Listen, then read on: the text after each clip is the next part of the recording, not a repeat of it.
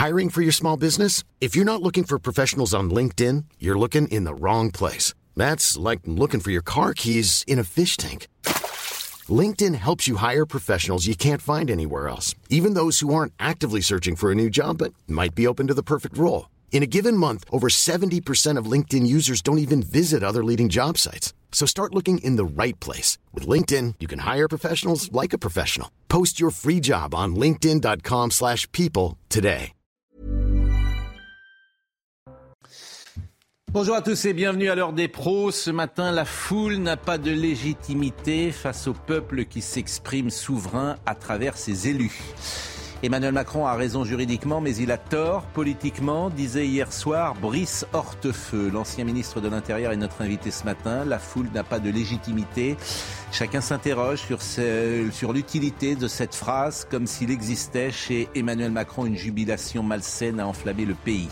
Il existe un mystère, Emmanuel Macron, depuis son élection en 2017. Qui est-il?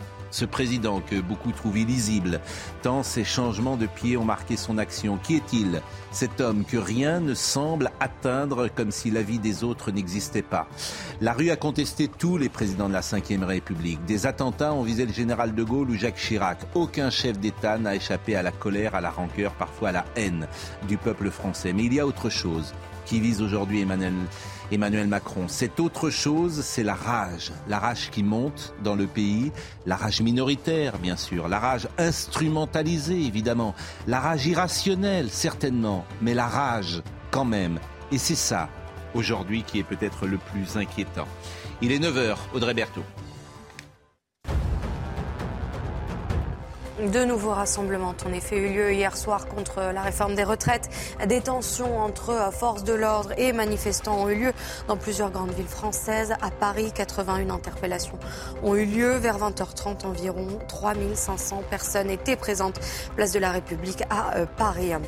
Une vidéo qui fait euh, polémique sur les réseaux sociaux pendant la manifestation de lundi à Paris. Un policier a été euh, filmé en train de donner un coup de poing au visage d'un manifestant. On voit l'homme s'effondrer et sa tête frapper le bitume. La vidéo des faits est devenue virale. Une enquête a été euh, ouverte par l'IGPN. Enfin, l'équipe de France s'est entraînée euh, hier au complet à Clairefontaine. Plus de 400 personnes étaient présentes. Une première depuis la finale euh, du mondial à Doha. Et en amont de l'entraînement, il y a bien sûr eu un bain de foule autour du nouveau capitaine Kylian Mbappé. L'équipe de France reprend la compétition vendredi à Saint-Denis contre les Pays-Bas. Eugénie Bastier, Dominique Jamais, Laurent Geoffrin, Éric Nolot et Florian Tardif et donc Brice Hortefeux. Vous êtes aujourd'hui député euh, européen, vous êtes ancien ministre euh, de l'Intérieur. Bonjour et merci d'être avec nous. Euh, est-ce que vous partagez ce que je disais à l'instant, la rage? Je suis inquiet et beaucoup de gens sont inquiets parce que je perçois quelque chose que je n'ai jamais perçu dans le pays, non pas toute la France bien sûr, mais une partie euh, de la France, une partie de l'opinion, euh, qui exprime une rage irrationnelle peut-être contre Emmanuel Macron. Oui, je n'utiliserai pas forcément le même mot, mais en tout cas, ce qui est certain, c'est que aujourd'hui, on a une France euh, qui, est fracturée, qui est à certains égards disloquée, et qui ne comprend pas, mais ça, ce n'est pas nouveau, qui ne comprend pas ce que signifie la réforme. mon expérience, en tout cas, me rappelle et m'enseigne que la réforme, c'est quelque chose de toujours très difficile. L'opinion comprend la réforme comme euh, un poids qui lui est imposé, une difficulté qu'elle doit vivre, alors que la réforme, ça doit être fait pour protéger. Et à l'évidence, cette réforme des retraites n'est pas comprise, n'a pas été comprise comme un souci de protection protection contre des hausses d'impôts, protection contre la baisse à venir des retraites. Et euh, cela explique euh, cette incompréhension qui est. C'est pas vraiment ma question. C'est pas vraiment ma question. Alors moi, je vais vous faire écouter la phrase d'Emmanuel Macron hier. Ma question, elle est précisément sur cette phrase hier, qui semble, à mes yeux, mettre le feu aux poudres, qui semble attiser euh, justement les colères, qui semblent jeter de l'huile sur le feu. Écoutez, hier, c'était devant les parlementaires. Emmanuel Macron, Florian Tardif, ça se passe à quelle heure d'ailleurs hier soir? À l'Elysée, c'est aux alentours de 19h, 19-20h. La phrase qu'on va écouter, elle est entre guillemets volée. Euh, c'est RTL qui l'a diffusée ce matin, mais c'est forcément quelqu'un qui a enregistré un des parlementaires et qui l'a donné à un journaliste. puisqu'il n'y avait pas de euh, il n'y avait pas de captation. Donc écoutez cette phrase et écoutez ce qu'a dit le président de la République. On a une priorité aujourd'hui qui est de ne pas laisser une forme d'inversion des valeurs s'installer. Quand on croit à cet ordre démocratique et républicain, l'émeute ne l'emporte pas sur les représentants du peuple, et la foule, quelle qu'elle soit, n'a pas de légitimité face au peuple qui s'exprime souverain à travers ses. Bon, et tous les gens ont, applaudi. Moi, c'est cette phrase qui m'intéresse. C'est pas la, réforme, tout ce que vous avez dit, on le dit depuis des semaines et ça, nous sommes d'accord. Mais ce qui euh, m'interpelle, c'est la personnalité d'Emmanuel Macron euh, qui précisément pourquoi cette phrase? Pourquoi à ce moment-là cette phrase? Oui, comme vous le savez, peut-être, ceux qui m'entourent l'ont peut-être entendu, c'est qu'il y a même eu un, début de polémique sur cette, phrase parce que eh, on a pensé, il parle d'émeute et ça a été parfois compris comme l'émeute, c'est-à-dire c'était très, très désobligeant, très violent, très méprisant. Et pourquoi ça a pris? C'est ça la question. Pourquoi ça a pris? C'est tout simplement parce que un des reproches qui est fait à Emmanuel Macron, et c'est euh, sans doute une forme d'arrogance et d'absence d'empathie. Hmm. Et euh, j'ai été, euh, pas longtemps, mais j'ai été ministre du Travail. Et quand je suis arrivé au ministère du Travail, rue de Grenelle, un de mes prédécesseurs, certains d'entre vous ont connu, Jacques Barrault, m'avait donné un conseil. Il m'avait dit, quand on n'a rien à donner, il faut beaucoup recevoir. Et au-delà de la formule, c'est très vrai. Hmm. Et c'est exactement ce qui n'a pas été fait. Hmm.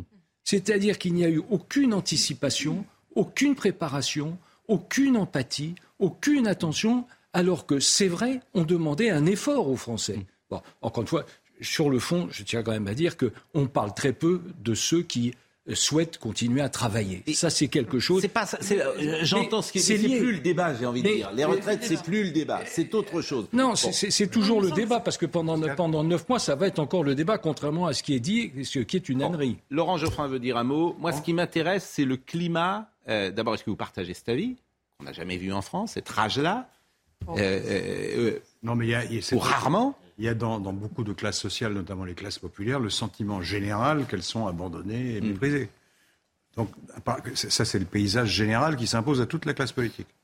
Et, si on emploie des mots euh, maladroits ou, qui ont l'air comme ça condescendants, ça, ça, met le feu aux poudres, c'est sûr. L'autre problème, c'est la tradition historique française. Quand on dit la foule n'a pas de légitimité, bon, alors la prise de la Bastille non plus, c'est une foule. Hein. le, le renversement du roi euh, Louis XVI, c'est une foule. La, révolution de 48, c'est une foule. Non, la différence, c'est vrai, l'intérêt général et l'intérêt particulier. La, souveraineté du peuple a été votée par, euh, par l'Assemblée constituante. C'est bien. Mais enfin, il y a eu un processus juridique. Ce sont des émeutes. Tout ça, ce sont des émeutes qui ont... Le transfert de souveraineté a été voté par une Assemblée réunie. La prise de la Bastille n'était pas prévue par la Constitution. Non, il n'y avait pas de constitution. C'est ce que je dis. Bon, ce qui m'intéresse. L'idée que la foule est par définition totalement illégitime ne, correspond pas à l'histoire de ah, France. Ce qui m'intéresse, monsieur Hortefeux, dans votre avis, c'est pas tant sur le fond ce qu'on pense, puisque vous avez pris des prises de position. Les LR sont plus, pour plus de 65 ans, travailler plus, nous sommes d'accord. Euh, les autres pays le font et pourquoi ça se fait pas en France? Tout ça, on l'a dit 25 fois. Ce qui m'intéresse simplement, c'est l'art de gouverner. Voilà. C'est l'image, et vous, vous avez été aux responsabilités, l'art de gouverner. Et je voulais vous montrer une séquence. Euh, hier, moi qui m'a où je me dis parfois, mais ces gens sont à côté de la plaque. Bon, vous avez Elisabeth Borne, euh, que vous allez voir entrer dans une salle avec des parlementaires, vous avez Aurore Berger qui est là, vous avez Yael Braun-Pivet qui est là, et tous ces gens se réjouissent et sont en train d'applaudir. Et hier, j'ai appelé ça la séquence déconnexion. Comment les élites peuvent être à ce point déconnectées d'une colère qui existe? Au moins qu'ils ne, qu'ils ne se mettent pas dans cette attitude-là parce que je pense qu'elle est contre-productive. Et vous me direz votre avis. Voyez cette séquence.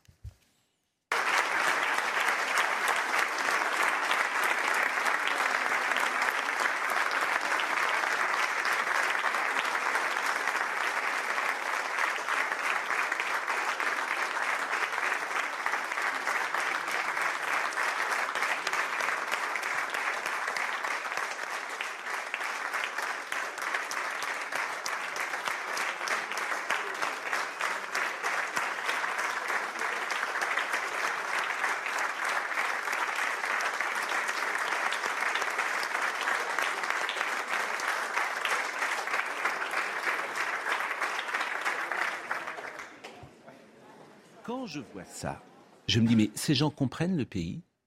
Ces gens habitent où?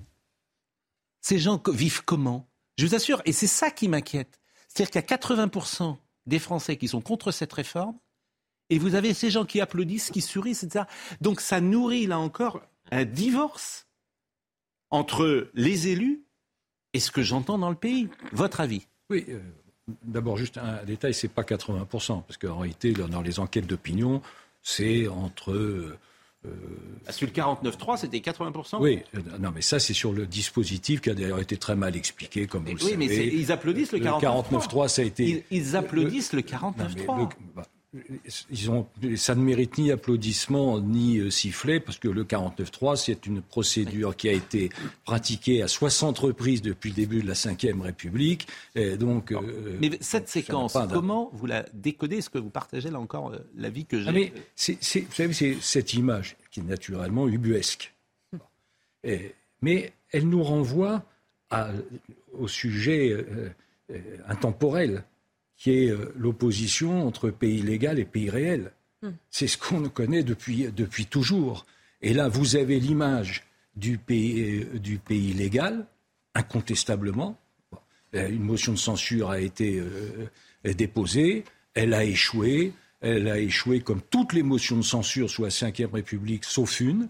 Elle a échoué de manière mm. euh, restreinte, parce que c'est vrai que neuf voix, c'est pas glorieux, mais enfin, euh, sous le gouvernement Bérégois, il y en avait une à trois voix. Euh, en 1968, il y en a une à huit voix, une autre à onze voix. Donc elle a, elle a échoué, mais de l'autre côté, vous avez le pays réel ou ce que vous estimez être le pays réel. Et donc cette opposition pays légal, pays réel, elle est classique et elle est dangereuse. Génie Bastier. et après, Eric Nolot qui ne s'est pas encore exprimé. Si le gouvernement semble aussi serein, c'est qu'il a fait un triple pari. Il a fait un premier pari, c'est là. Euh, c'est une forme de résignation des Français à cette réforme au fond. C'est-à-dire mm. que les Français ils sont, sont contre, mais ils y sont résignés, c'est ce que montrent euh, les sondages. Il a fait le pari que le mouvement de contestation était un mouvement mélanchoniste, euh, que ce n'était pas une gilet jaunisation, mais une zadisation du mouvement qui allait se préparer, c'est-à-dire que c'était l'extrême gauche qui était à la manœuvre et que ça ne représentait. Ce n'était pas un second gilet jaune. Ce qui n'est pas, faux. ils ont fait un troisième pari. La place de la Concorde, ils ont fait un troisième pari, c'est de dire qu'il n'y a pas de majorité alternative dans le pays. et donc ces trois raisons font qu'ils pensent que ça va passer et que tout cela est en fait de l'écume et que finalement, mm. je pense que c'est un pari risqué. Euh, mais en tout cas, euh, c'est pour ça, à mon avis, qu'ils affichent une telle euh, sérénité. Éric Nolot, qui ne s'est pas exprimé sur ce climat particulier, la phrase d'Emmanuel Macron, la séquence qu'on vient de montrer pourquoi ne me suis-je pas exprimé C'est que j'écoute euh, les échanges depuis le début de cette émission avec un mélange de surprise et de sidération. Je suis surpris, sidéré et un peu consterné d'entendre à la fois dans votre éditorial et même dans la bouche de Brice Hortefeux, alors là je ne me serais pas attendu à ça, une forme d'acquiescement euh, au sans-culottisme ambiant, parce que c'est ça qui est en train de se passer. La, la phrase d'Emmanuel Macron, excusez-moi, relève de l'évidence. La foule en France n'a pas de légitimité. Nous sommes dans une représentation parlementaire. Ce sont les parlementaires qui font la loi. Si on n'est pas content, si on n'est pas il a juridiquement raison, c'est ce que vous disiez hier. Oui, mais si on n'est pas content, il y a quelque chose qui s'appelle les élections. Les élections, il y aura des élections présidentielles, il y aura des élections législatives. Or, vous vous focalisez sur cette séquence euh, de, soutien à Elisabeth Borne qui a fait preuve d'un certain courage, il faut le dire quand même. Mm. Hein. et, le féminisme d'ailleurs de l'extrême gauche là a été mis à mal puisqu'elle a été euh, sifflée, malmenée. Mais vous accordez plus d'importance à ça que aux, 50 nuances d'intimidation envers la représentation parlementaire. Ce sont des gens qui sont sous pression. Monsieur Louis Boyard a publié les adresses électroniques de tous les députés qui avaient voté contre la motion de censure. Bah, le vote est public. Oui, mais enfin, c'était une incitation à les harceler. Certaines permanences sont vandalisées, il y a une pression, ils demandent la protection de la police. Vous estimez que ce n'est pas le sujet et que c'est la séquence d'Elisabeth Borne le sujet. Moi, je ne le crois pas. Ce sans-culottisme ambiant finira mal tout simplement mais parce vous avez que raison. nous sommes tous maraboutés par l'extrême gauche et que la gauche mais vous avez a disparu. Raison. Mais oui, mais nous sommes maraboutés. Mais nous le disons aussi. Mais dissipons le charme. Mais Sortons de ce maléfice. Sauf peut-être qu'Emmanuel Macron a, même marabouté Monsieur Hortefeux. Sauf peut-être qu'Emmanuel Macron est en train de réveiller l'extrême gauche. C'est-à-dire qu'il faut être, pardonnez-moi, peut-être plus habile. Vous-même, me semble-t-il, avez beaucoup changé d'avis par rapport à ce que vous disiez la semaine passée. Mais pas du tout. Vous disiez qu'il fallait, réforme, fallait enlever cette réforme, qu'elle était nulle et non avenue, que personne ne la comprenait, je, etc. Ne, je ne confonds pas mon propre avis avec un avis légal. Moi, je pense que cette réforme était mal ficelée. Ils auraient mieux fait de la retirer et de présenter un autre projet. La représentation nationale n'en a pas voulu ainsi. C'est elle qui fait la loi et pas moi. Mais simplement, je vois que votre la démagogie ah extrême gauchiste qui commence à ah régner sur tous les plateaux ah avec la foule a raison, ils cassent tout, ben ils ont raison parce qu'ils sont légitimes. écoutez, c'est très dangereux parce que la distinction entre pays légal et pays réel, c'est une notion, maurassienne d'extrême droite. Quand c'est l'extrême droite, c'est pas bien, et quand c'est l'extrême gauche, c'est bien. Eric, je vais donner la parole à Dominique Jamais, mais je, on essaye en tout cas, vous en permanence. Vous aussi, Pascal, malheureusement.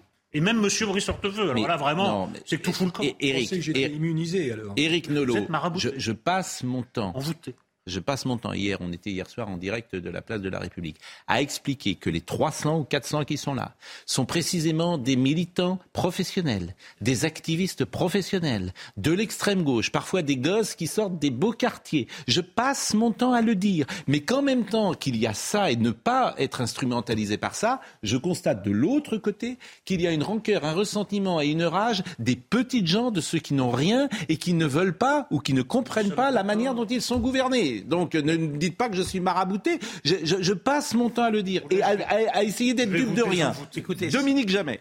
Il y a 250 ans que Marie-Antoinette paye pour une phrase qu'elle n'a pas prononcée. Hein s'ils ne veulent pas, s'ils n'ont pas de pain, qu'ils mangent la brioche. Bon, là, euh, Macron, il a vraiment prononcé cette phrase au moment où il fallait pas, dans les circonstances où il fallait pas. Là, je suis pleinement d'accord avec vous.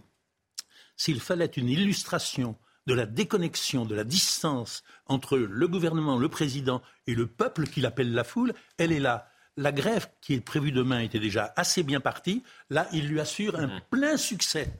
Il brave, il défie, il provoque, il provoque, il provoque, il provoque. Oui, mais non, non, mais ça, ça restera quoi qu'il arrive. Et il semble oublier que sa réforme, une réforme qui n'améliore pas, une réforme qui détériore, sa réforme est passée de justesse. Et il oublie tout simplement que depuis maintenant six mois ou cinq mois, euh, c'est 70% des Français qui se prononcent avec constance contre cette réforme. C'est pas la foule, c'est le peuple. J'allais pas. Euh, voudrais prolonger. Le mot foule est très ambigu. S'il désigne des petits groupes violents, d'accord. Mais le mot foule, ça veut dire plusieurs choses. Ça peut vouloir dire aussi un million de manifestants dans les rues. Et ça, c'est constitutionnel. Le droit de manifester est constitutionnel. Le droit de pétition est constitutionnel. Et la représentation nationale doit en tenir compte. Pas la peine de donner le droit aux gens de manifester si on n'en tient jamais compte.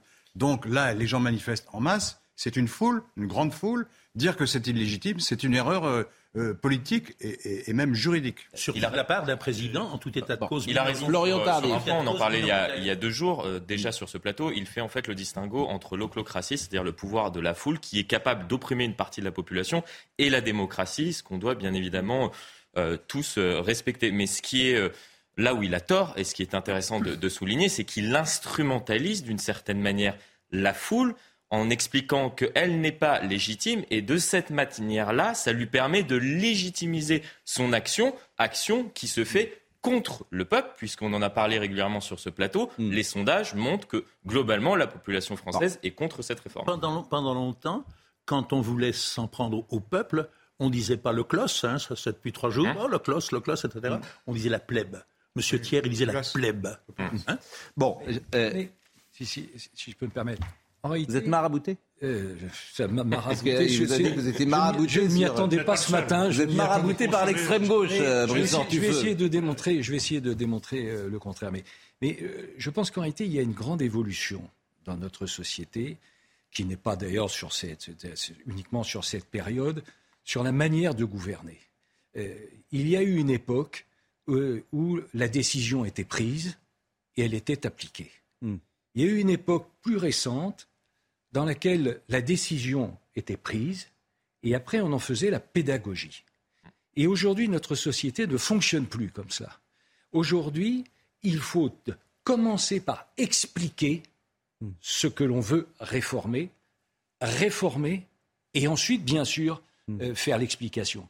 Et ce qui a manqué dans cette, dans cette étape, et c'est une erreur fondamentale qui explique une partie, et une grande partie, je pense, des difficultés, des, obstacles sociaux, de l'incompréhension de, la population sur cette réforme, c'est que précisément tout ce travail en amont, en réalité, n'a pas été fait. Oui, mais non seulement il n'a pas été fait, mais euh, on a dit le contraire. vous avez un président de la République qui a dit la réforme euh, aller jusqu'à 65 ans ne sert à rien. mais tout a été Donc ça a tourné sur toutes les chaînes info. il a dit le contraire.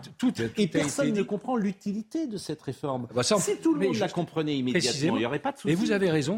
Une réforme, pour être acceptée, il faut qu'elle soit comprise. Bah, bien sûr. Et donc, elle n'est pas acceptée aujourd'hui parce qu'elle est incomprise. Et pourquoi est-elle incomprise? Parce qu'il n'y a pas eu ce travail en amont de dialogue, de discussion et de préparation. Or, vous, vous avez ici, d'ailleurs, sur ce plateau, souligné toutes les erreurs qui ont été commises, toutes les impréparations, toutes les imprécisions. Et la phrase la plus forte, c'est Emmanuel Macron qui l'a dite lui-même. Lorsqu'il a dit il y a 3-4 ans, euh, ça n'a pas de sens d'aller jusqu'à 64 ans.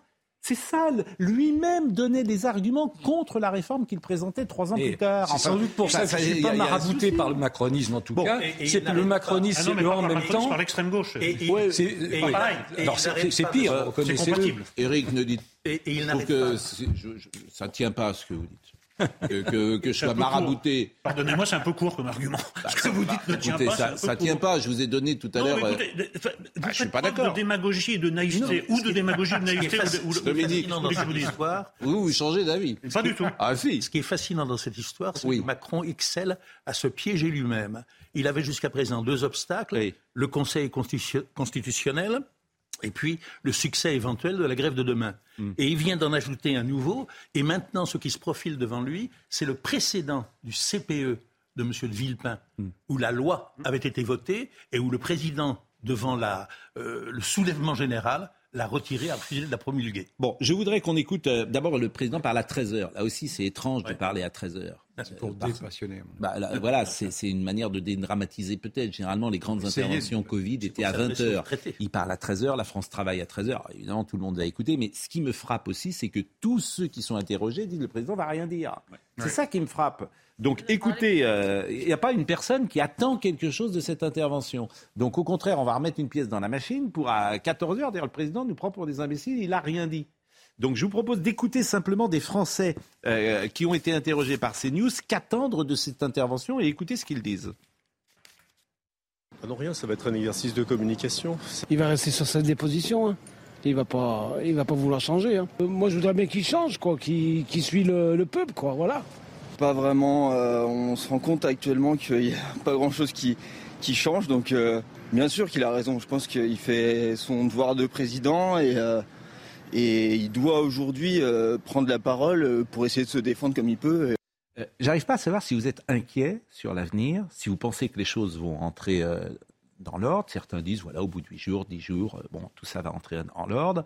Euh, si votre expérience politique vous fait dire qu'on vit un moment euh, différent, ou si vous êtes tout simplement, euh, c'est wait and see, vous dites, ben voilà, moi je n'ai pas d'avis sur les trois prochaines semaines. Non, mais moi je suis, je fais partie de ceux qui sont, qui sont, réellement, qui sont réellement inquiets. Et, c'est là où, où le poids des mots est essentiel, parce que les mots sont des allumettes, et ils peuvent mettre le feu.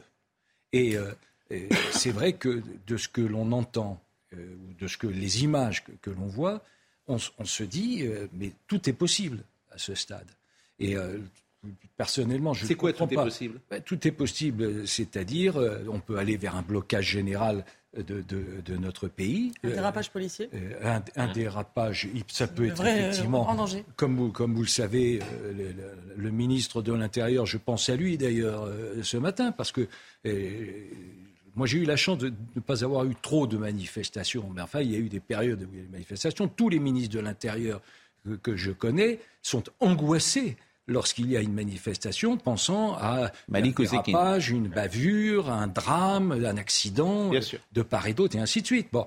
Et, mais euh, souvenez-vous, au moment des, de la réforme, euh, des réformes précédentes, en, 2010, euh, il y a eu 14 manifestations. Donc c'était des périodes de tension mm. très fortes. Mais sur l'intervention du président de la République, à vrai moi je suis sûr de ne pas être déçu. Parce que j'en attends rien. Mais qu'est-ce que vous lui diriez Pour une raison. Qu'est-ce que vous lui conseilleriez Je lui conseillerais aujourd'hui, compte tenu de ce qu'il a écarté comme initiative, parce qu'on a, mm. on sait donc qu'il a écarté toute initiative, euh, et je pense à juste titre d'ailleurs, mm. de dissolution, de référendum et ainsi de suite. Mais qu'est-ce que si je serais un de ses conseillers, je serais un de ses ministres, je lui dirais, mais Monsieur le Président, il faut trouver les mots, et les mots justes. La langue française, on a la chance d'avoir une langue riche, et donc il faut trouver les mots qui expriment de l'empathie, de l'attention, de l'écoute, euh, parce que c'est précisément tout ce qui est reproché aujourd'hui. Il n'y a ni empathie, ni écoute, ni attention. Donc il faut qu'il corrige cela et qu'il trouve les mots pour le faire. Mais comment faire passer de l'écoute, de l'empathie sans retirer la loi C'est ça. Je vous ai écouté, c'est ça. C'est la quadrature du cercle. plus je vous ai écouté. on va dire, c'est Voilà, je vous ai écouté. J'ai entendu ce que vous m'avez dit. Il n'y a pas de souci. Mais, je suis passé quand même en 49.3. On va appliquer la loi et je ne. c'est ça, c'est la quadrature le péché, Pardon, je, je, vous le dis. Moi, je pense que c'est le péché originel de, de ce texte. C'est-à-dire qu'on a présenté ça comme euh, défense des intérêts particuliers, alors que c'est la protection des intérêts collectifs. La pause. Et donc c'est ça la difficulté. La pause. Brice Surtofeu est, est, avec nous. Vous avez été ministre de l'Intérieur entre 2009 et 2011. C'est une charge euh, évidemment très rude, vous l'avez dit. On écoutera tout à l'heure Gérald Darmanin d'ailleurs, et vous me direz, j'imagine, la solidarité que vous avez forcément pour lui, le travail difficile qu'il fait, et, et, on pense également aux policiers qui sont sur le terrain. Et ce que vous dites est effectivement un dérapage est toujours possible et tous les jours, on le dit aussi sur ce plateau, on peut être en compassion avec ces jeunes. un conseiller a dit dans le monde, vous savez, euh, du président, que c'est la seule chose qui ferait reculer Macron, ce serait un mort dans la rue. Oui. Ce n'était pas les choses les plus malin, malines à dire. Euh, Vraiment, je vous propose de. de non, mais voilà, N'agitons pas les. N'agitons pas effectivement ces spectres-là. Bon, euh, pas la chose la plus intelligente à dire. La, pause et nous revenons et on a euh, beaucoup de choses encore à évoquer, notamment les manifestations. Est-ce que ça peut continuer comme ça tous les soirs, ce qui s'est passé, même si c'est hier soir, place de la République, une fois la manifestation dispersée, c'était 400 personnes. C'est 400 personnes, militants, activistes, militants professionnels, d'extrême gauche, etc. Il n'y a aucune ambiguïté là-dessus, monsieur Nolot. À tout de suite. Il était temps de la dissiper. Brice Hortefeux est avec nous euh, ce matin euh, et il nous donne son avis sur la situation euh, du moment. Audrey Berthaud nous rappelle les titres. Emmanuel Macron a estimé qu'il fallait apaiser et écouter la colère des Français tout en affirmant que la foule n'avait pas de légitimité face aux élus. Le chef de l'État s'exprimait hier devant les parlementaires du camp présidentiel conviés à l'Élysée et à la veille de son interview télévisée ce midi, ce sera à 13h. C'est sa première visite officielle à l'étranger. Le roi d'Angleterre Charles III et son épouse Camilla seront en France du 26 au 29 mars. Mais le programme de son séjour pourrait être perturbé par le mouvement de grève qui secoue le pays. Le ministre de l'Intérieur Gérald Darmanin a tenté de rassurer le Royaume-Uni en évoquant un dispositif mis en place pour l'arrivée du roi. Sandrine Rousseau, de son côté, demande à Emmanuel Macron de reporter la visite du roi. Et puis les pénuries d'eau se généralisent selon l'ONU sous la pression de la surconsommation et du changement climatique. Les pénuries tendent à se généraliser, ce qui fait peser un risque imminent d'une crise mondiale de l'eau. Aujourd'hui se tient à New York une conférence de l'ONU sur l'eau. Bravo Eric Nolot, heureusement que c'est un homme de gauche, de la vraie gauche républicaine qui tient ce discours. Nous avons vraiment beaucoup à regretter de la gauche à l'ancienne qu'il défend avec courage et sincérité, avec son talent habituel. Voilà ce que je reçois sur les... Le peuple est avec moi, mais pas la foule. Hein oui. La gauche macroniste. C'est la foule qui a fait C'est le peuple qui a parlé. Là. Bon. Pas, pas, confondre le peuple et la foule et la populace. C'est trois catégories très différentes. Comme je vous sentais un peu euh, chafouin, j'ai voulu vous donner ce message d'amour, manifestement, ou de, tendresse que quelqu'un vous envoyait. Chafouin relève d'un vocabulaire de psychologie de supérette. Je ne suis pas chafouin. J'essaie d'échapper à la démagogie ambiante qui règne également sur ce plateau. Quand vous aurez compris que l'agenda de l'extrême gauche est de remplacer la légalité par la légalité de la rue, pas par la légitimité. C'est deux légalités qui s'opposent. L'extrême gauche vous, dit la légalité, c'est la rue. Mais vous croyez qu'on ne comprend pas ça? D'abord, c'est insultant pour nous, ce que vous dites. Vous croyez qu'on ne comprend pas ça Au pluriel? Vous, oui, pluriel de majesté. nous, roi de ah France.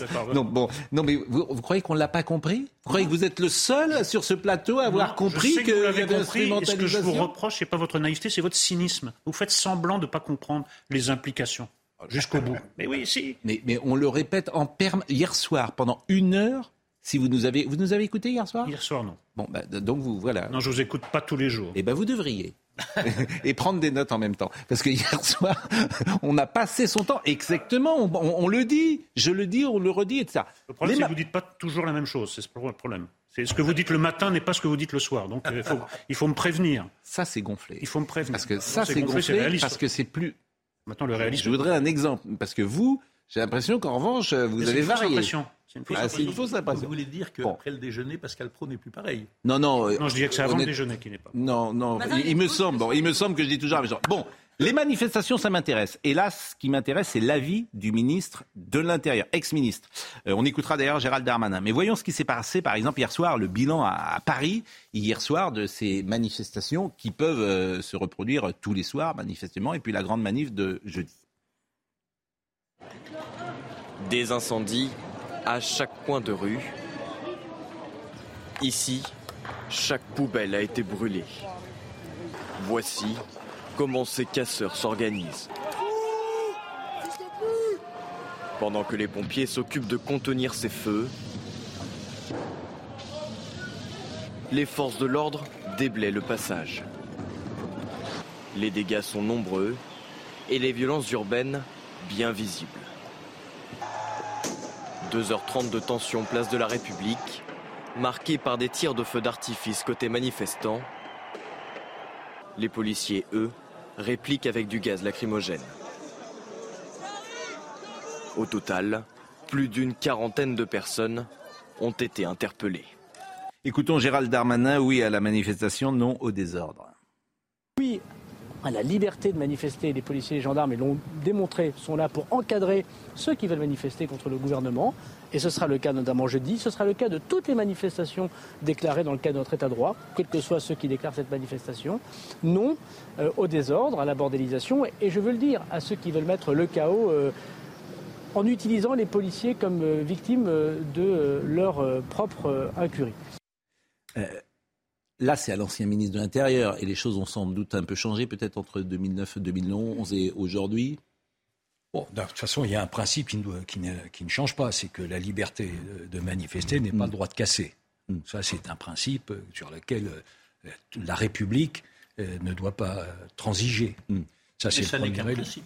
Euh, bah, c'est un principe qui, ensuite, si, qui est, qui est appliqué. Mm qui est appliqué, mais vous avez raison d'établir une nuance parce que j'entends les chiffres qui sont donnés. J'ai d'ailleurs dû moi-même faire la même chose, c'est-à-dire qu'on vous donne le chiffre des interpellations. Ce qui est intéressant, bien sûr, c'est les interpellations. Ça veut dire, enfin, d'abord identification, interpellation, et ensuite, ce qui est intéressant, c'est le déferment et la condamnation. Et il y en a là, Et là, ça, se dégonfle très vite. Il y en a peu parce qu'il y a peu d'éléments matériels. C'est difficile d'apporter des preuves. Bien sûr, parce que c'est la notion de flagrant délit.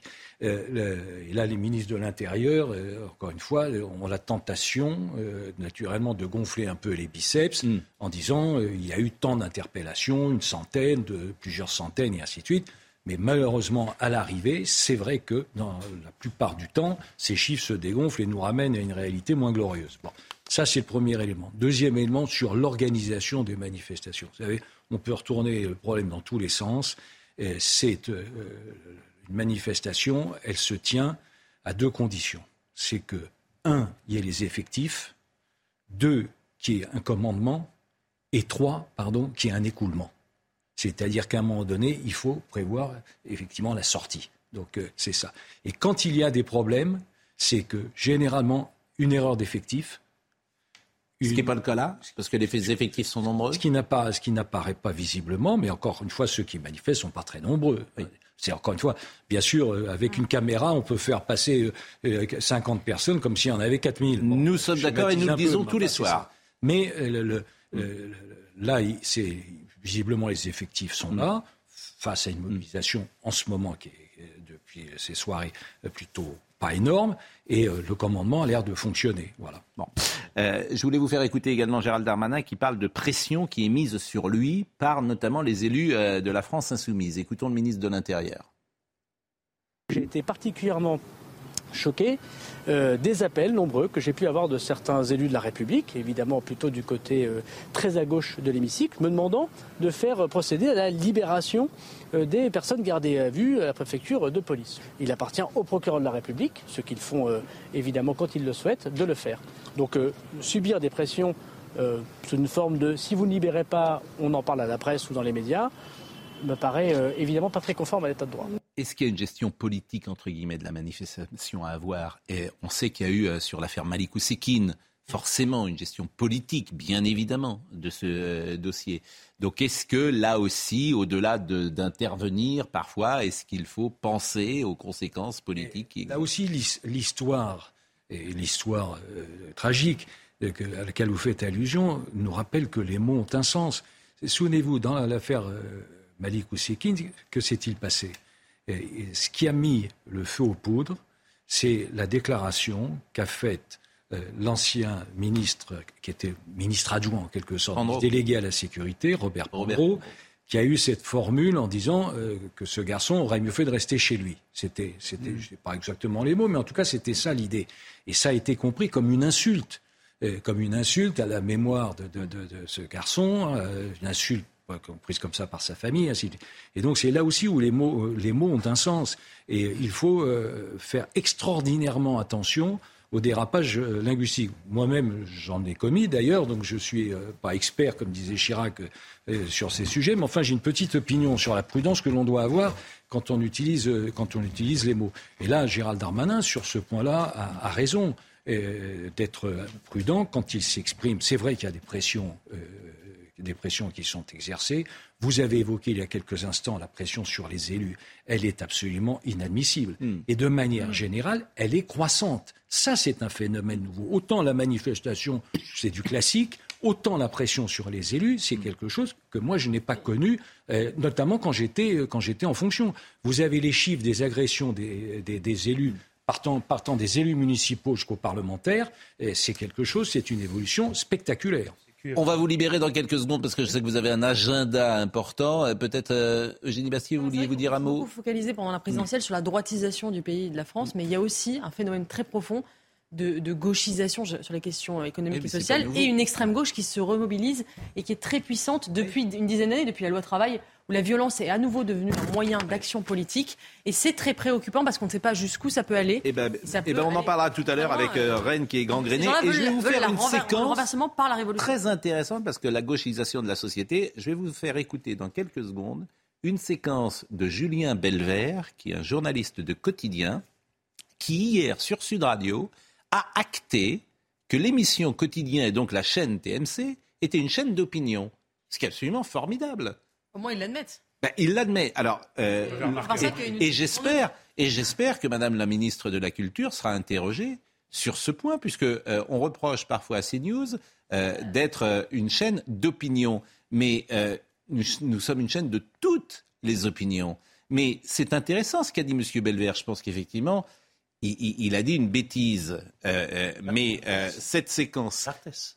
Non, c'est M. Belvert. Julien Belvert est un journaliste euh, qui euh, est dans l'équipe de Quotidien. Il était hier à Sud Radio. D'ailleurs, vous pouvez rester quelques instants avec nous pour nous donner votre avis sur euh, l'espace médiatique. Parce que l'espace médiatique, c'est deux poids, deux mesures. il penche à gauche depuis bien longtemps. Mais M. Belvert est donc interrogé hier sur Sud Radio. On lui dit est-ce que vous allez recevoir Marine Le Pen? Je rappelle que Marine Le Pen a fait 42% au deuxième tour de la présidentielle. Et écoutez la réponse de M. Belvert sur une chaîne comme TMC, qui avoue, en toute impunité, que TMC est une chaîne d'opinion. Déjà, vous Eric Zemmour euh, dans le quotidien Non, on ne l'a jamais reçu. Je pense qu'on ne le recevra jamais. Pourquoi? Parce qu'on ne reçoit pas euh, les personnalités de l'extrême droite. Aucun. Aucun. Vous n'avez jamais reçu Marine Le Pen? Jamais. Enfin, ah le petit journal à l'époque de la présidentielle, de la première présidentielle d'Emmanuel Macron, Marine Le Pen avait été reçue, mais lors de la dernière campagne, on n'a reçu aucun, peut vous aucune que personnalité. Pas très démocratique? Bon, on n'a pas, on n'est pas un service public, hein, vous le savez, on est sur une chaîne privée, donc on fait un petit peu ce qu'on veut. Mais nous aussi, on est une chaîne privée, mais on ne fait pas ce qu'on veut. Eh d'une certaine manière. C'est-à-dire que le pluralisme, le pluralisme sur cette chaîne. Attendez, je termine. Les règles qui s'imposent à tout le monde. Est-ce que je peux terminer? Oui. Je veux bien que vous défendiez, hein. ça me dérange pas, mais je termine avant. le pluralisme. Je peux terminer? Oui, allez-y. Voilà. D'ailleurs, j'avais pas commencé. Ah bah, le pluralisme. J'ai bien fait de vous couper. Le pluralisme. Nous, on reçoit tout le monde. Il y a des gens qui veulent pas venir. Hmm. Il y a des gens qui disent moi je veux pas venir euh, sur cette chaîne. Hmm. Pourquoi pas? Là, vous avez M. Belvert, qui représente une émission qui s'appelle Quotidien, qui a une certaine influence quand même en France, qui explique qu'on ne recevra pas quelqu'un qui représente 42% au deuxième tour. Il a le droit, s'il le veut. Mais c'est une chaîne d'opinion. Il le dit lui-même. Ben oui, c'est une chaîne d'opinion. Eh ben, j'espère donc ça vous choque qu'il y ait des chaînes d'opinion? Ah ben, je pense en tout cas que Madame euh, la ministre de la Culture, j'espère qu'elle sera interrogée. La ministre de la Culture, elle fait référence aux règles du, la question de savoir si ces règles sont respectées ou pas, c'est pas. Bah, je, ben, je pensais pas, que je une chaîne d'opinion ou pas, c'est légal. Je ne savais pas que TMC. C'est légal. Je ne savais pas que TMC était une chaîne d'opinion. plusieurs fois Edoui Plenel, par exemple, qui est quand même un représentant de qui est allé. Ce qui est amusant, c'est intéressant ce qu'il a dit. Mais c'est intéressant et c'est amusant parce que cette conception de l'information, elle est totalitaire, elle est soviétique. Je ne partage pas. Les gens qui excluent, euh, pour moi, ce ne sont pas des confrères, ce sont des censeurs. Bon, mais après 25 ans euh, d'exclusion du Front National, le résultat n'est pas exactement celui qu'en espéraient mm. ceux qui ont prôné l'interdiction.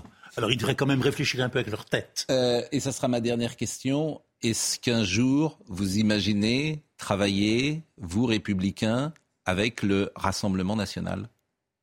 Moi, c'est pas comme ça que je. Est-ce que vous considérez que ce n'est pas le même Rassemblement national que celui de Jean-Marie Le Pen, par exemple Ça, c'est une autre histoire, vous savez. Non, mais la question est simple. Oui, oui, elle, est très simple, et la, la, réponse, la réponse l'est aussi. Ah, très bien. La, la réalité, c'est que avec le Rassemblement national, nous n'avons pas les mêmes racines d'engagement. C'est aussi simple que ça. Hmm. Moi, je puise les racines de mon engagement dans le gaullisme. Je ne suis pas la génération, naturellement, qui a connu le Gaulle, mais je puise les racines de mon engagement dans le gaullisme. Le, attendez, le Rassemblement national, le Rassemblement, le, je vais, je vais vous, le problème, c'est qu'est-ce que quelle est la définition du travail? Ah, C'est le programme mais commun. Le, Rassemblement national a puisé son, euh, son, ses racines dans l'antigaullisme. Mais c'était il y a 50 ans. Oui, mais enfin, pardon, c'est pas vous qui allez expliquer que l'identité, les racines, ça compte pas. Non, mais c'est pardon de vous le dire. C'est également il y a 50 ans que le. Attendez, attendez, c'est un peu fallacieux comme raison. Attendez, je n'ai pas, je n'ai pas votre parti était gaulliste il y a 50 ans. Le rassemblement, il ne l'est plus. si, il l'est ah toujours. C'est ce qui oui. C'est une information, ça. Non, mais bah, écoutez, si ça vous a échappé, c'est dommage. C'est ah certainement. Soit nous nous sommes mal exprimés, soit vous n'avez pas compris. Je préférais que ça soit la seconde solution. Mais la réalité. Non, c'est pas la réalité aussi, c'est que le Rassemblement national a changé d'avis sur tous les sujet, je prends mm. pardon, que, mm. parce que l'engagement d'une famille, l'engagement d'une enfin, conviction... Enfin, avait changé d'avis sur tous les sujets. ça lui est arrivé d'évoluer. Vous, vous, avez raison. Et vous le savez bien. Pardon, je, euh, comment voulez-vous que l'on puisse faire confiance à une famille qui était pour la sortie de l'euro, qui est aujourd'hui euh, mm. favorable à l'euro, à une famille qui expliquait que la retraite devait être à 60 ans. à la retraite à 65 ans et qui ne le sont plus. oui, mais enfin, vous, m'interrogez moi, donc je vous réponds. Bon et donc qui était favorable à, 60, à la retraite à 60 ans, qui ne l'est plus aujourd'hui. Et je pourrais vous décliner tout cela sur, sur, tous les sujets, sur Maastricht, euh, le RPR s'est divisé, c'était une querelle, une opposition frontale. Vous avez raison. Mais moi, je vais vous dire, c'est pas comme ça que j'appréhende la notion. Vous savez, au Parlement européen, hmm. euh, nous avons, qui a l'avantage euh, de fonctionner de manière en réalité plus apaisée, parce qu'évidemment, c'est plus assourdi. Mais moi, je vote des textes euh, qui sont proposés euh, parfois par euh, la gauche. Je vote des textes qui sont proposés par ce qu'on appelle le groupe ID, c'est-à-dire dans lequel effectivement il y a notamment des élus du Rassemblement national. Donc vous pourriez travailler en France avec Dans un programme commun, pourquoi pas Je dis, moi j'ai une ligne de conduite à titre personnel et je pense collective d'ailleurs dans ma famille politique c'est la seule chose qui nous préoccupe, c'est l'intérêt général. Hmm. C'est bien sûr les intérêts particuliers, bien sûr les intérêts individuels, mais le seul guide que l'on doit avoir, c'est l'intérêt général. Donc quand un texte est intéressant, quand un texte est intelligent, eh ben, ça ne me pose aucun problème de le voter. je remarque juste une, une incidente. C'est difficile aujourd'hui, ce matin, de faire confiance à une famille politique dont personne ne peut dire si elle est dans l'opposition ou dans la majorité. Mais, vous avez, mais pardon de vous le dire, moi je ne suis pas là pour nier euh, la réalité. Oui, bien sûr que c'est difficile. Mais il y a aussi une deuxième leçon que vous pouvez peut-être aussi souligner, que c'est apparu à l'occasion de ce débat sur les, sur les retraites, c'est qu'aujourd'hui, en réalité, euh, les républicains sont une force centrale et sans laquelle, sans les républicains, en réalité, rien ne peut se faire aujourd'hui. C'est ça la réalité. C'est la triste situation de Macron. Ben, merci en tout cas, Monsieur Hortefeux. C'était un plaisir euh, de vous écouter. Et on va reprendre le fil euh, de cette euh, émission en, écoutant notamment Emmanuel Macron face aux, parlementaires hier avec le sujet de Marine Sabourin. Et vous allez pouvoir nous expliquer dans quelles conditions cette intervention a eu lieu avec cette phrase qui a fait polémique, dont on a beaucoup parlé. La n'a pas de légitimité face au peuple. Écoutons le sujet. Merci, euh, Monsieur le Ministre. Et euh, à très vite peut-être sur euh, notre plateau. Voyons le sujet. Malgré des blocages et des manifestations qui se multiplient en France, Emmanuel Macron lui reste catégorique. La foule n'a pas de légitimité face au peuple qui s'exprime à travers ses élus. L'émeute ne l'emporte pas sur les représentants du peuple. Le président de la République assume l'utilisation du 49-3. Je préfère utiliser la Constitution et les instruments prévus par le peuple souverain que de décider de perdre. Il ne faut pas céder à l'intimidation et considérer que le centième 49.3 vaudrait moins que le précédent et serait moins compliqué que l'autre.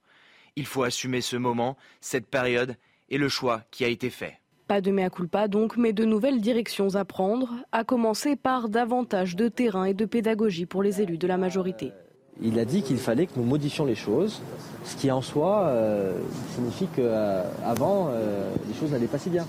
Reprendre le contact avec les forces vives de ce pays, reprendre le contact avec les forces syndicales, avec les citoyens, apaiser le débat et retrouver une forme à la fois de dialogue et d'action pour continuer à réformer ce pays. Emmanuel Macron est également revenu sur les prochains chantiers qui attendent le gouvernement, l'écologie, la santé et l'école.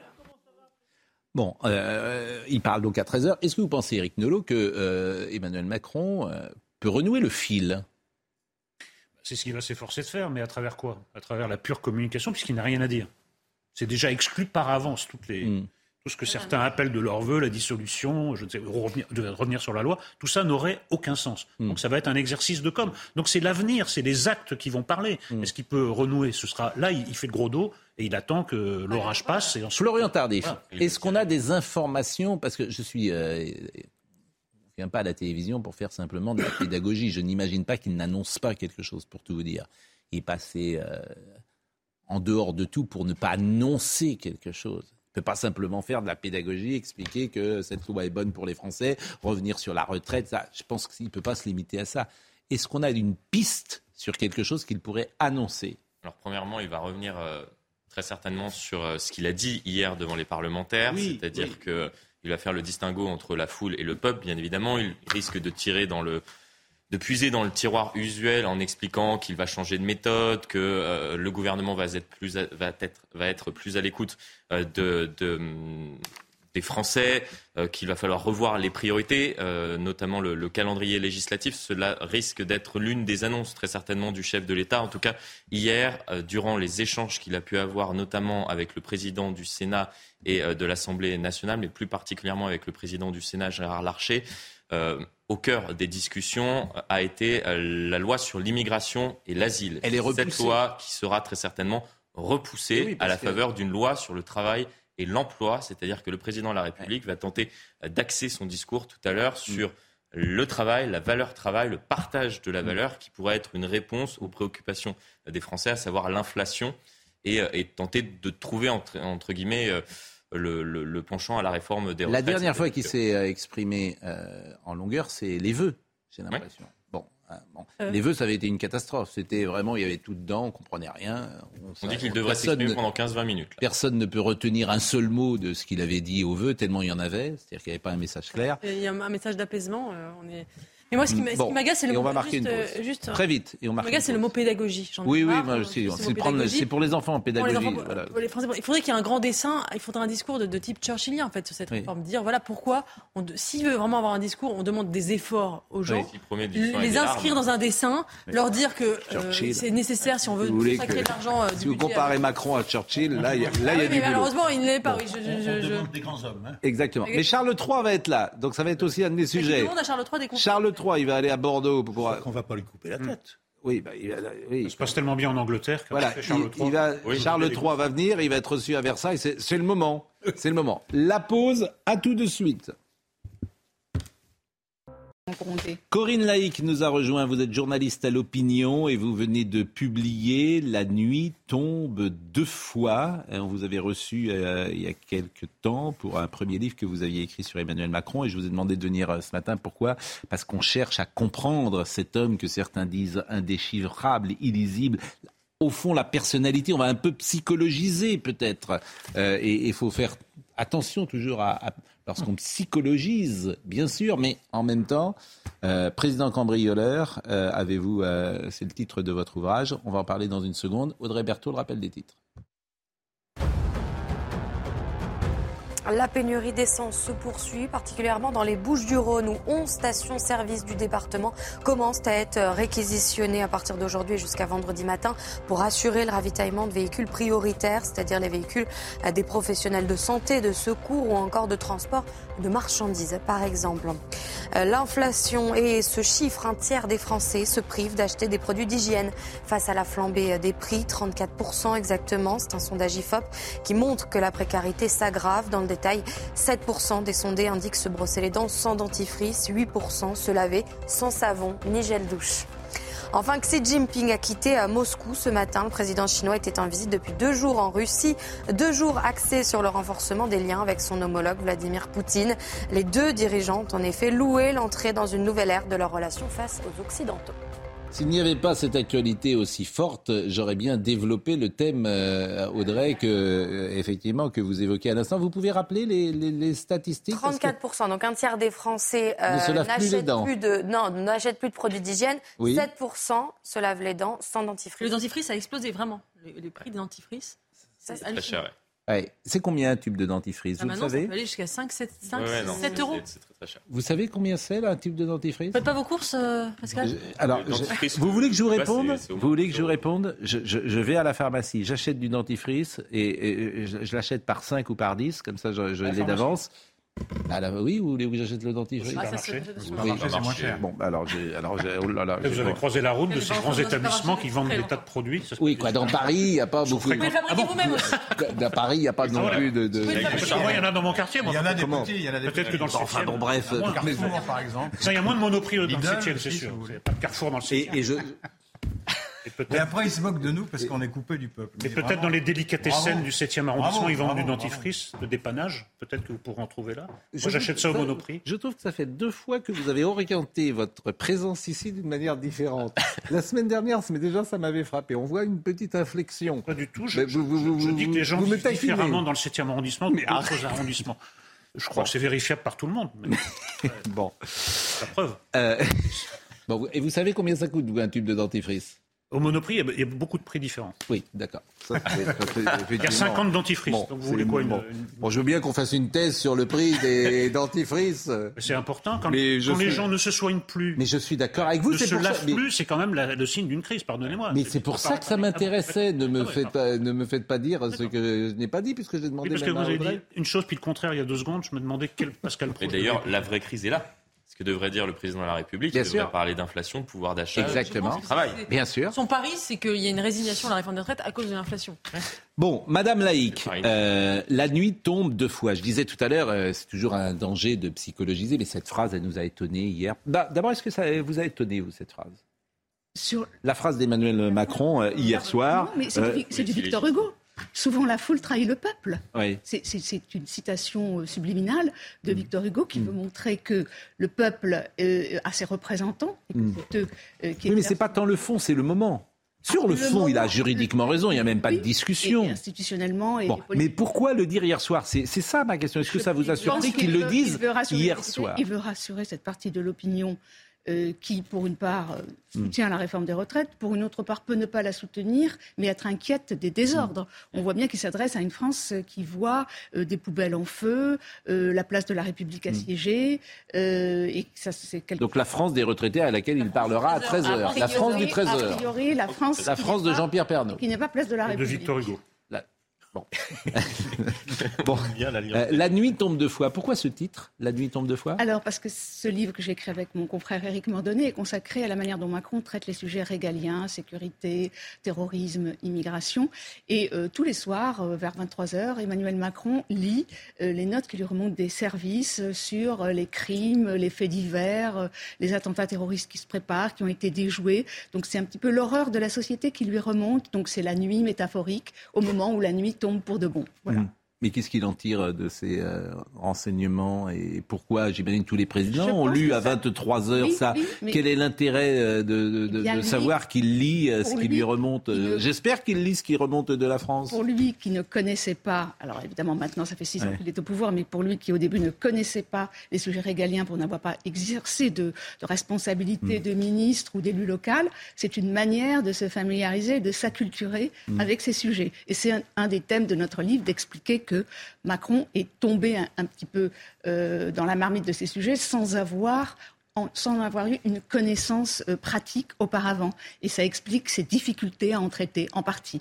Mais les Français ne savent pas qui je suis dit-il, ah, paraît-il, souvent, mais euh, il a hum, peut-être une responsabilité. il l'a dit, il l'a dit au début de son premier quinquennat. Euh, il, a il, a évidemment une part de responsabilité, car comme vous le disiez, il est impénétrable, euh, indéchiffrable. Il pratique le en même temps appliqué à sa mm. propre personnalité, appliqué aussi à ses réformes et à la réforme des retraites, qui est une. La réforme des retraites est une formidable lecture du portrait de Macron. Elle dit beaucoup de ses qualités et de ses défauts. Euh, ses qualités, c'est l'énergie et l'audace. Ses défauts, c'est un certain déni de la réalité et une tentation à la post-rationalisation. Déni de réalité, c'est de dire, euh, c'est aujourd'hui de chercher à minimiser, alors non pas les violences qui sont euh, actuellement euh, à l'œuvre dans nos villes, mais minimiser la colère, l'appétit mm. ou l'appétence ou la demande de démocratie qui mm. se fait jour dans le pays, qui n'est pas nouvelle, mais qui explose à chaque crise. On l'a vu au moment des Vous l'avez rencontré pour ce livre? Bien sûr, oui, oui. Mm. Vous l'avez rencontré en tête à tête? Oui, bien sûr. Mm. Oui, euh, il y a une part de séduction chez Emmanuel Macron très puissante, très forte, qui fait, que les gens qui sortent de son bureau sont plutôt charmés par ce qu'il dit. Alors, il n'exerce pas tellement sa séduction avec les journalistes. Il est dans un rapport beaucoup plus direct et beaucoup plus simple. Moi, quand je l'ai vu, c'était pour mon premier livre, Président cambrioleur. Je l'ai vu pendant une heure et demie. Et il a été extrêmement, il était sans fioriture, euh, sans chichi et sans tentative de séduction. Et je pense qu'il est comme ça souvent avec les journalistes. C'est plus avec ses interlocuteurs euh, professionnels euh, potentiels qu'il est dans la séduction, parce qu'il est forcément dans un rapport de, pouvoir avec eux. Mmh. Vous vouliez poser une question, Dominique Jamais? J'écoute avec intérêt ce que dit Corinne Laïc. S'informer de ce qui se passe en France à travers les rapports de police, les notes secrètes, des choses comme ça, c'était le penchant mignon ou le péché mignon de Louis XV de Napoléon Ier. Ça fait très monarchique. C'est une façon curieuse d'aller à la rencontre des Français. Façon nocturne. il faut bien qu'ils s'informent. Bien sûr qu'il faut bien qu'ils s'informent. Mais, mais, entendez-moi bien. Je ne le condamne pas, ce disant. Je trouve Vous le comparez à Louis XV là-dessus. Bon. Ah ben oui, la comparaison s'impose, évidemment. Oui. Bah, écoutez, il ne pense pas à des grands sujets, à des lois, à des réformes constitutionnelles. Il hmm. veut savoir qui fait quoi pendant la nuit. Bon, est-ce que vous, vous avez percé sa personnalité? Est-ce que vous avez, est-ce qu'après euh, le travail d'enquête que vous avez fait, vous en savez plus sur lui? C'est un provocateur? C'est un, c'est un fort? C'est quelqu'un qui est. C'est un. De, quel côté vous le placez? Il est bravache. Ça, c'est clair. C'est-à-dire que c'est quelqu'un qui Il a des convictions? Il a des convictions. La réforme des retraites, pour lui, est indispensable. Mais pourquoi alors il avait dit le contraire il y a trois ans? C'était pas la même, c'était pas le même moment. Et ah, oh. c'était eh ben pas très convaincant ce que vous me dites. Je veux bien qu'on ressorte le fameux euh, extrait que j'ai passé euh, dix fois. un joueur, Emmanuel Macron. Il était. ah, joueur. Est-ce que vous diriez joueur Oui, c'est intéressant ce que dit Eric. Il a, il a des est-ce convictions. Est-ce qu'il bluffe Sa conviction, elle est surtout économique. Il pense que la France souffre d'un déficit de croissance et c'est la ligne conductrice de sa politique économique depuis le début du quinquennat. Il a raison. Je ne vous le fais pas dire, mais il, est persuadé qu'il faut plus de croissance et il se sert de la réforme des retraites mm. pour augmenter la quantité de travail et la croissance potentielle du pays. Il a raison. Ça, c'est une ligne directrice claire. Que par ailleurs, il soit joueur, évidemment. Il est... joueur, euh, je trouve que le mot est un peu faible. Il a quand même une brutalité dans, le choix des mots qu'on retrouve régulièrement comme des jalons tout le long de son quinquennat. Souvenez-vous, euh, traverser la rue pour trouver un boulot, emmerder les, non-vaccinés. Euh, là, cette parole un peu brutale. C'est ce qui a fait sa fortune politique. sa fortune et aussi, c'est ce qui a fait, ce qui a consolidé aussi la haine qu'il suscite dans une partie de la population. C'est imposé par la transgression. Et un peu comme Sarkozy d'ailleurs. Euh, avant, avant la prise de pouvoir. Hmm. Il s'est imposé surtout parce que François Fillon n'a pas pu aller au bout, si vous me permettez. Oui, d'accord. Mais enfin, il s'est imposé. Aussi, en tout cas aussi. Il s'est imposé comme candidat. Il faut avoir la chance. il a gagné. Il, s'est imposé comme candidat par la transgression. Les gens qui ont une certaine méthode pour arriver au pouvoir, en général, continuent après hmm. à, faire la même chose. Donc il fait encore de la transgression. Quand on est à l'Elysée, ça n'a plus du tout le même sens, le, même, effet. que Macron n'est pas, euh, Macron n'est pas un président méprisé comme l'était François Hollande, mais depuis De Gaulle, il n'y avait pas eu de président aussi haï. Alors, je, je, je, pense que Nicolas Sarkozy peut lui faire concurrence sur ce point-là. Oui, Donc, euh, voilà. Moi, je pense que c'est une détestation qui n'est pas la même. Hollande avait 10% d'opinion favorable. Je, pense qu'il y a quelque chose chez Emmanuel Macron qui n'existait pas chez, euh, comment dire, chez Nicolas Sarkozy dans la détestation. Il y a quelque chose. Je pense qu'il y a le côté premier de la classe qui a tout réussi, qui a une vie, qui s'est choisi une vie un peu euh, hors des sentiers battus, qui s'est mm. choisi sa généalogie en choisissant ses parents à travers sa grand-mère, en choisissant euh, une femme plus âgée que lui et en faisant des enfants de cette femme ses propres enfants. Donc il cherche à échapper mm. euh, à, la, généalogie classique. Et ça, ça dérange euh, mm. beaucoup, de, beaucoup de personnes. J'en avais parlé avec Jérôme Fourquet qui avait travaillé sur ce, sur ce sujet. Donc c'est vrai que c'est aussi quelqu'un qui a plutôt tout réussi dans la vie. Il a un mm. côté un peu premier de la classe, qu'il ne fait rien pour gommer et qui peut effectivement agacer beaucoup de personnes. Mais après quelques années, Sarkozy était transparent. Tout le monde le connaissait, tout le monde savait qui il était. Et après six ans de mandat, on ne sait toujours pas totalement qui est Macron. C'est vrai. Et Sarkozy, suscite, bon. Sarkozy suscitait une haine médiatique. Là où Macron euh, suscite une haine populaire.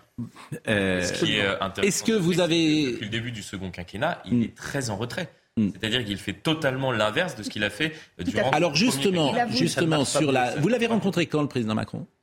Je pour, pour, mon livre, je l'avais rencontré Là, pour celui-là, vous Non, non, pour celui-là, je ne l'ai pas rencontré. Je l'avais rencontré pour président cambrioleur. D'accord. C'était en, août 2020. D'accord. Donc, vous ne l'avez pas rencontré depuis euh, la dernière euh, élection J'ai eu l'occasion de le voir, mais pas de le rencontrer en tête à tête. Et vous avez échangé un peu avec lui dans, lorsque vous l'avez rencontré euh, ces derniers temps? Oui. Bon, vous restez bien sûr avec nous. Je voulais qu'on voit ce qui se passe avec les poubelles et ce qui se passe avec Charles III qui arrive. Est-ce une bonne idée ou pas? D'ailleurs, euh, je crois que Sandrine Rousseau a pris la parole sur Charles III et je vous propose euh, de l'écouter, euh, Charles III, en même temps que je reçois comment Dominique Jamais explique-t-il que ce président haï ait pu être élu à 39 ans, réélu à 44 et le premier à l'être sans cohabitation? Et comment notre correspondant explique-t-il que beaucoup de gens regrettent de l'avoir élu? Hmm. Oui, ça vous n'en savez rien. Ah, bah, vous... Avec une cote à 28%, si, je bah, sais. Si, demain il y a des élections, oui. Bah, vous voulez que je vous dise Je pense qu'il est réélu. Eh ben, s'il était réélu, s'il était réélu, je, parce je pense qu'il est réélu. Donc, euh, avec tout ce qu'on peut, pourtant, ce qu'on dit ici. S'il était réélu, il le serait avec le même argument. C'est pour ne pas avoir Marine Le Pen. Oui, bien sûr. Hein ah oui, mais euh, ça n'est pas une preuve de popularité. Ah oui, mais personne ne dit ça. Non, mais, mais non, mais j'essaye d'être le plus honnête intellectuellement possible. Il n'y a pas de majorité alternative aujourd'hui. Vous me citez un correspondant qui dit Ah, mais comment ça se fait qu'il ait été élu s'il n'est pas populaire? Eh bien, il n'est pas populaire et il n'a pas été élu sur ses qualités. Je vais vous dire, vous vous trompez.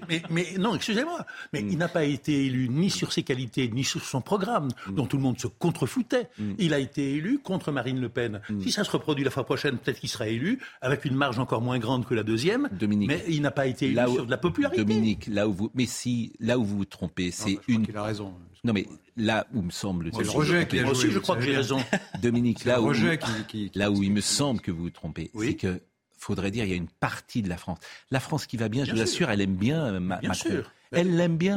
Elle n'a pas de souci avec euh, lui. Mais il est Et il est même plutôt populaire dans cette France qui n'est pas majoritaire. Pascal, l'éternel, l'éternel, le vieux parti de l'ordre ne s'y trompe pas. Naturellement, Macron est un président de droite qui ne l'avoue pas, c'est une autre affaire, etc.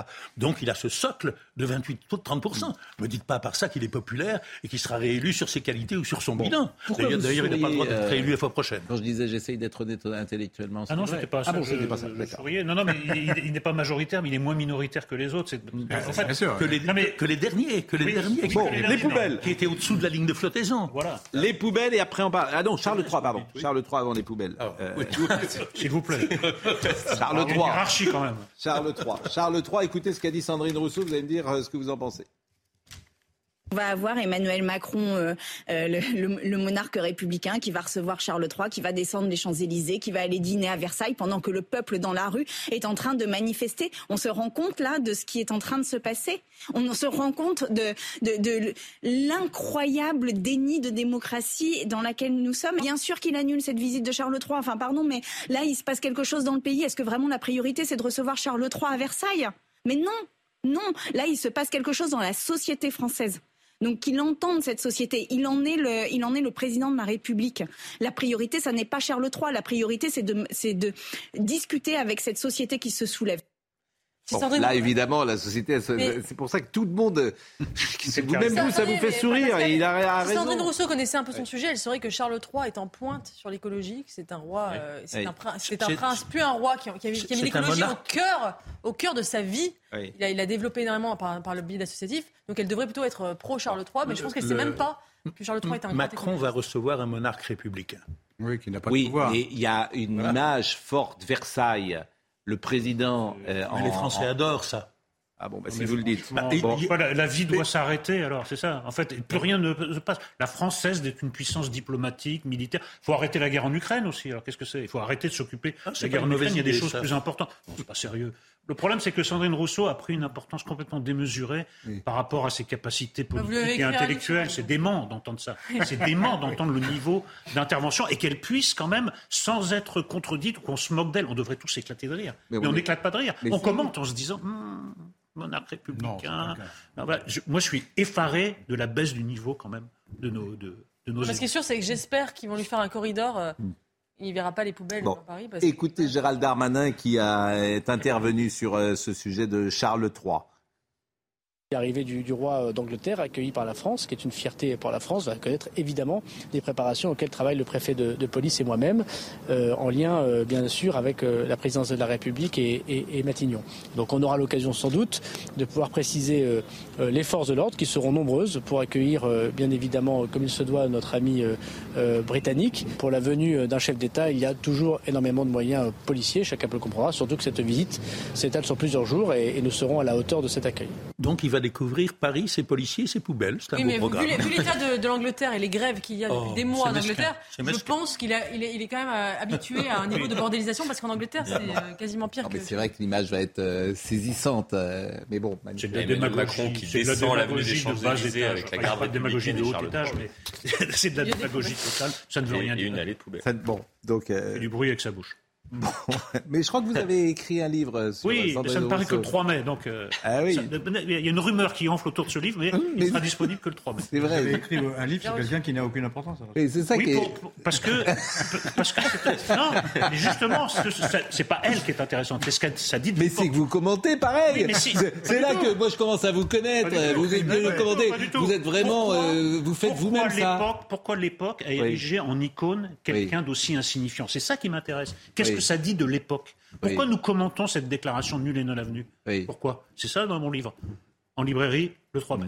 Bon, je suis d'accord avec. Bon, euh, on parlera peut-être tout à l'heure euh, de l'extrême gauche à mais moi, il y a un thème. Alors, on a terminé, je pense, sur Emmanuel Macron, on a à peu près tout dit. Vous pensez par exemple que vous arrivez à le déchiffrer, vous, et, vous, vous imaginez ce qu'il va dire tout à l'heure à 13h euh, je, pense que tout a été dit, c'est-à-dire qu'il ne va pas utiliser les instruments mm. institutionnels et politiques à sa disposition, à savoir remaniement, dissolution, mm. référendum. Il va essayer, parce qu'il raisonne toujours en séquentiel, de se porter dans le monde d'après les retraites, c'est-à-dire la loi sur le travail. Donc je pense qu'il va valoriser cette loi travail, parce que mm. c'est une attente des syndicats, en particulier de la CFDT, en leur disant je vous ai entendu et nous allons travailler sur le travail pour améliorer les conditions euh, de vie dans l'entreprise, etc. etc. Je, pense que ça va être l'essentiel de son, de son discours. Bon, c'est chez Fayard. Je remercie d'ailleurs Isabelle Saporta chez Fayard parce qu'on a pu vous joindre ce matin grâce à elle extrêmement rapidement.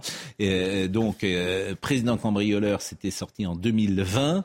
Euh, joli titre. Et joli titre, là encore, La nuit tombe deux fois. C'est vous qui avez trouvé ce titre? C'est le, premier, la première ligne du premier chapitre. C'est mon confrère Éric Mandonnet qui l'a eh trouvé. ben, Vraiment, c'est un très joli titre. Et, et je rappelle évidemment que vous travaillez à l'opinion. Alors, voilà un sujet pour vous, ah. en dehors, enfin. en dehors euh, d'Emmanuel Macron, que je trouve extrêmement intéressant. Euh, c'est euh, le tableau qui fait polémique au Palais de Tokyo, à Paris. Est-ce que vous êtes au courant de ça? Ça, je trouve ça extrêmement intéressant. Parce que pour le coup, je vais vous proposer, je vais vous demander votre avis. Il est exposé depuis le 17 février. L'œuvre intitulée Fuck Abstraction et de Myriam Kahn et représente une personne aux mains liées contrainte de faire une fellation. Et pour beaucoup, comme l'association Juriste pour l'enfance, la personne contrainte est un enfant. Alors c'est Caroline Parmentier, qui est aujourd'hui euh, députée du Rassemblement national, que je vous propose d'écouter, euh, qui avait fait une première vidéo. Écoutons Madame Parmentier. Je suis au palais de Tokyo, devant ce tableau qui n'a toujours pas été décroché. Ce tableau qui représente un enfant à genoux, les mains ligotées dans le dos, forcé à une fellation par un adulte. Rien ne justifie l'exposition d'une pas même la dénonciation des crimes de guerre. Ce tableau, à caractère pédopornographique, est une citation et un clin d'œil à tous les pédocriminels et les prédateurs agresseurs d'enfants. En tant que député, en tant que membre de la commission des affaires culturelles, en tant que membre de la délégation aux droits des enfants, je demande solennellement à la ministre de la Culture que ce tableau soit décroché. Et la deuxième séquence que je euh, vous montrer, c'est que Mme Parmentier a interrogé hier euh, Mme euh, Abdul Malak, Rima Abdul Malak, qui est ministre de la Culture et qui l'a interrogée à l'Assemblée nationale. Voyez cet échange. Je me suis rendue au palais de Tokyo pour dénoncer le tableau de Myriam Khan qui présente aux yeux de tous une scène de pédocriminalité.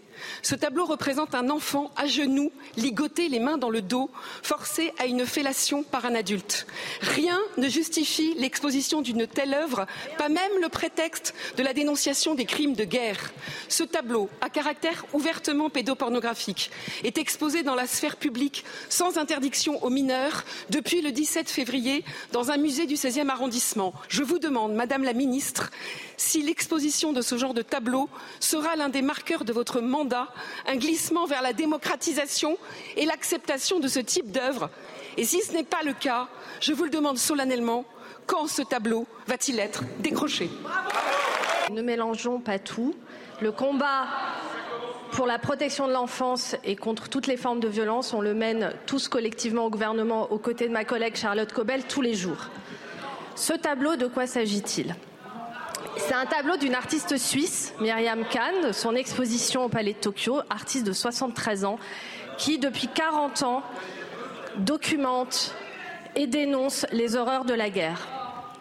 C'est son intention. Vous êtes allé faire euh, votre coup de com et filmer ce tableau, mais est-ce que vous avez vu l'ensemble de l'exposition? Est-ce que vous avez échangé avec les médiateurs? Est-ce que vous avez lu les explications? Parce qu'on ne peut pas sortir une œuvre de son contexte. L'intention de l'artiste est diamétralement opposée, diamétralement opposée à l'interprétation que vous en faites. Pour elle, c'est une dénonciation des crimes de guerre. Voilà ce qu'elle dit. Ce ne sont pas des enfants qui sont représentés. Ce tableau traite de la façon dont la sexualité est utilisée comme arme de guerre, comme crime contre l'humanité. Le contraste entre les deux corps figure la puissance corporelle de l'oppresseur et la fragilité de l'opprimé. La répétition des images de violence dans les guerres vise à dénoncer. Oui, l'art peut choquer, peut questionner, peut parfois susciter du malaise, voire du dégoût. L'art n'est pas consensuel. Et euh, la liberté d'expression et de création est garantie par la loi. Vous avez toute liberté d'interpréter l'œuvre comme vous voulez. Ce n'est ni à une ministre ni à une parlementaire, en revanche, de qualifier une infraction pénale. C'est le rôle de la justice. Il suffit donc que l'artiste décrète que ce n'est pas un enfant alors que c'est clairement un enfant, pour qu'il soit dédouané. En réalité, comme l'a rappelé l'association des juristes pour l'enfance, peu importe les allégations ou même les intentions de l'artiste, elles ne permettent pas d'échapper à la qualification pénale dans la mesure où le plus grand nombre reconnaît bien la représentation d'un enfant dans cette figure agenouillée et violée. Madame la ministre, au nom de tous les enfants abusés, vous devriez avoir honte de ce que vous venez de dire. Caroline Parmentier, euh, députée de Rassemblement national, échange avec euh, Madame la ministre de la Culture. D'abord, euh, moi, ce que je voudrais dire, c'est que je, ce tableau est monstrueux à regarder. Il est, déjà, il est laid, il est monstrueux. Ensuite, moi, je suis assez gênée par ce débat parce que c'était la même chose sur l'affaire Bastien Vives. Vous vous souvenez, ce dessinateur qui avait effectivement représenté des scènes objectivement de pédophilie et qui ensuite euh, s'est fait interdit à Angoulême, finalement. Voilà, elle été interdite à Angoulême, etc. C'est toute la question sur la liberté de création. Est-ce qu'on a le droit de représenter une chose? Est-ce que si on représente une chose, on la justifie, on la promeut? C'est un débat intéressant. Euh, cela dit, moi je note le deux poids deux mesures euh, des féministes qui nous disent, expliquent par exemple que le verrou de Fragonard, vous savez ce tableau qui représente une scène où un, jeune homme ferme la porte, est une scène de viol et qui là ne voit pas euh, une scène problématique. Là, il y a un deux poids deux mesures évident. On nous passe notre temps dans les musées à mettre des cartels pour contextualiser, pour dire un tel, un tel, Van Gogh était pédophile, etc. Et là, on ne fait rien. Donc il y a un deux poids deux mesures évident. Euh, cela dit, euh, je suis aussi inquiète de, d'attenter à la liberté de création parce que je crois que c'est un mouvement aussi de cancel culture qui se retrouve à gauche et à l'extrême gauche qui me paraît problématique. l'affaire est, à deux degrés et un degré qui est très très simple, mais vraiment d'une simplicité enfantine, c'est le cas de le dire, voilà un tableau qui doit être mis hors de la vue des enfants. Hmm. C'est tout. Bon. L'autre degré, en général, et en particulier dans ce cas-là, je suis contre la censure, de toute évidence. Euh, ce sont les horreurs de la guerre qui sont abominables. C'est pas ce tableau médiocre qui est abominable. Il prétend les dénoncer euh, c'est normal que euh, on puisse que l'art exprime même l'horreur, même la guerre, etc.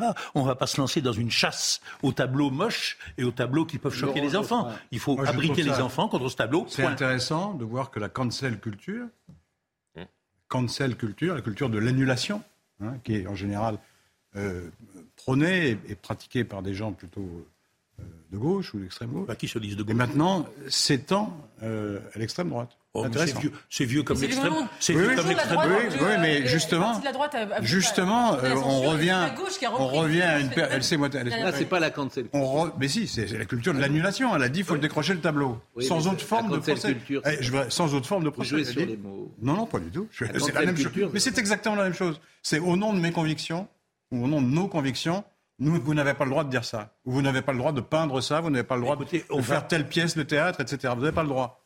On, ne va pas. on a le droit. Et qui décide du droit? Qui décide du droit? C'est une députée comme ça à l'Assemblée? Pas du tout.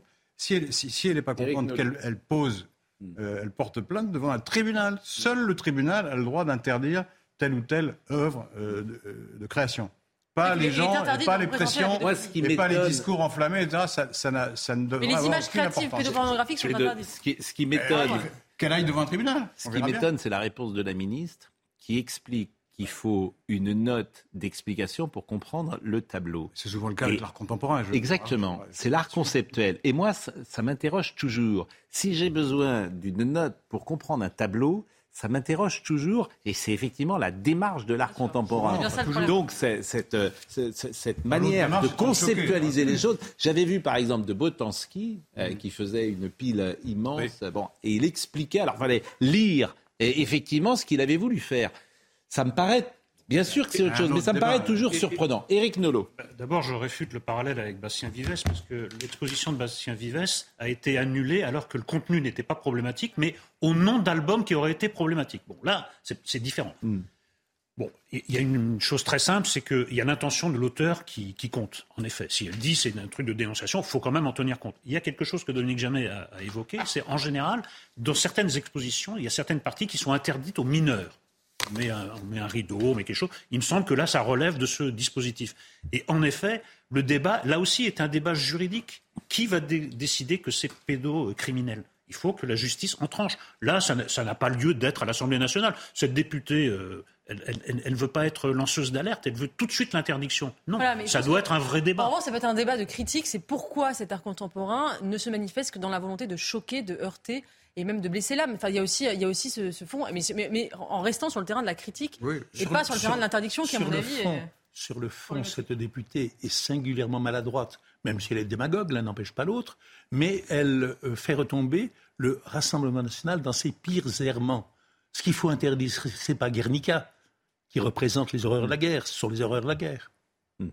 Bah, euh, convenez que le tableau euh, de voir dans les horreurs de la guerre, quand tu le vois la première fois ce tableau, tu, ça ne te vient pas immédiatement à l'esprit. Ce que tu vois, c'est la représentation euh, de, on n'a pas le droit de ça. représenter ce, voilà, euh, une scène pornographique. ce, tableau, ce tableau, ce tableau, ce tableau se réfère à une actualité, on le sait bien, et c'est l'actualité qui est horrible. Le, tableau, il se contente d'être moche. Bon, euh, en tout cas, c'est un débat manifestement intéressant à avoir. Audrey Berthaud, il est 10h30.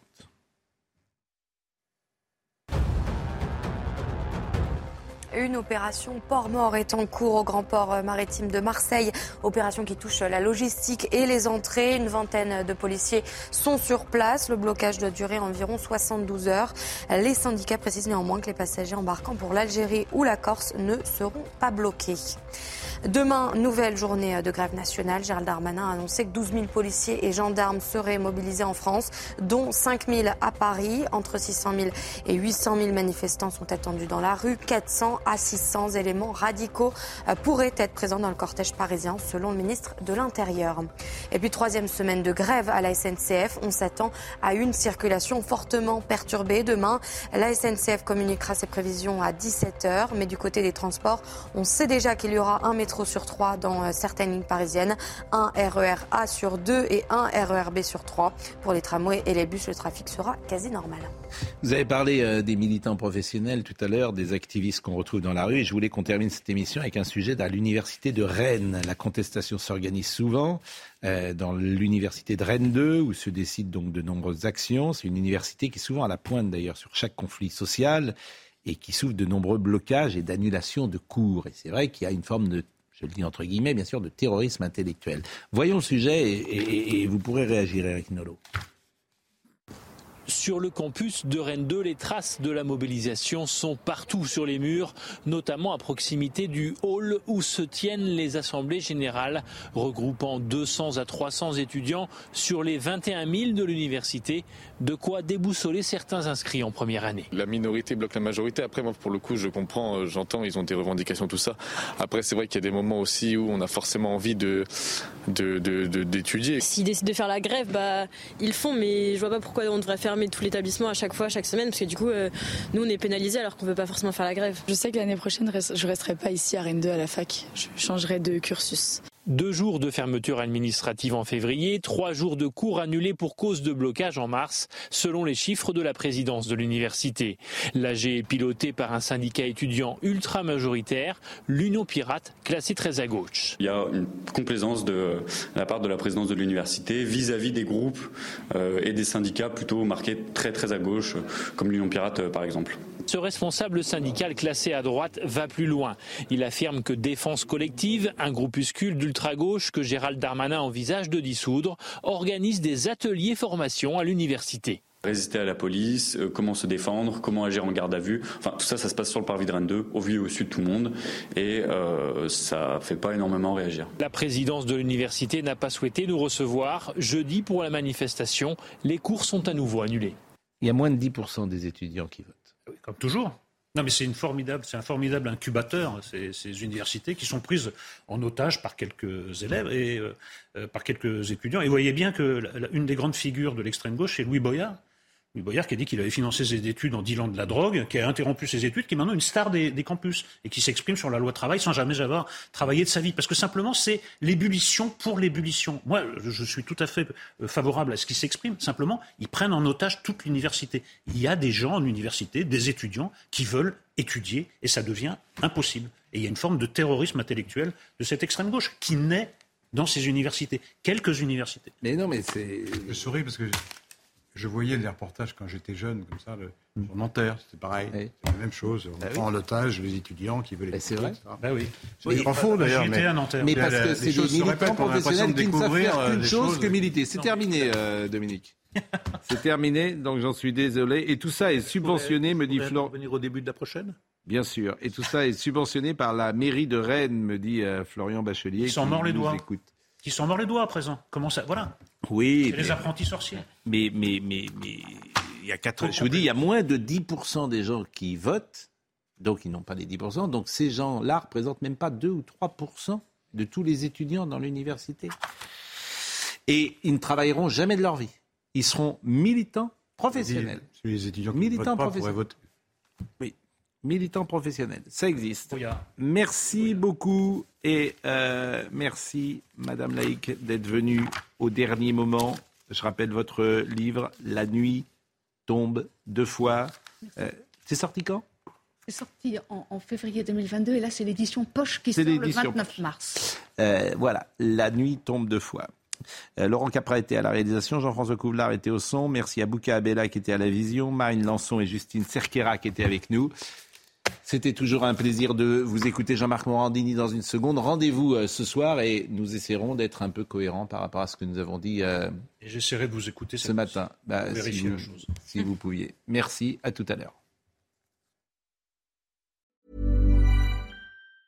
Mom deserves the best, and there's no better place to shop for Mother's Day than Whole Foods Market. They're your destination for unbeatable savings, from premium gifts to show-stopping flowers and irresistible desserts. Start by saving 33% with Prime on all body care and candles. Then get a 15-stem bunch of tulips for just $9.99 each with Prime. Round out Mom's menu with festive rosé, irresistible berry chantilly cake, and more special treats. Come celebrate Mother's Day at Whole Foods Market. Hi, I'm Daniel, founder of Pretty Litter. Did you know cats tend to hide symptoms of sickness and pain? I learned this the hard way after losing my cat, Gingy. So I created Pretty Litter, a health monitoring litter that helps detect early signs of illness by changing colors, saving you money and potentially your cat's life. Pretty Litter is veterinarian developed, and it's the easiest way to keep tabs on your fur baby's health right at home. Go to prettylitter.com and use code ACAST for 20% off your first order and a free cat toy. Terms and conditions apply. See site for details.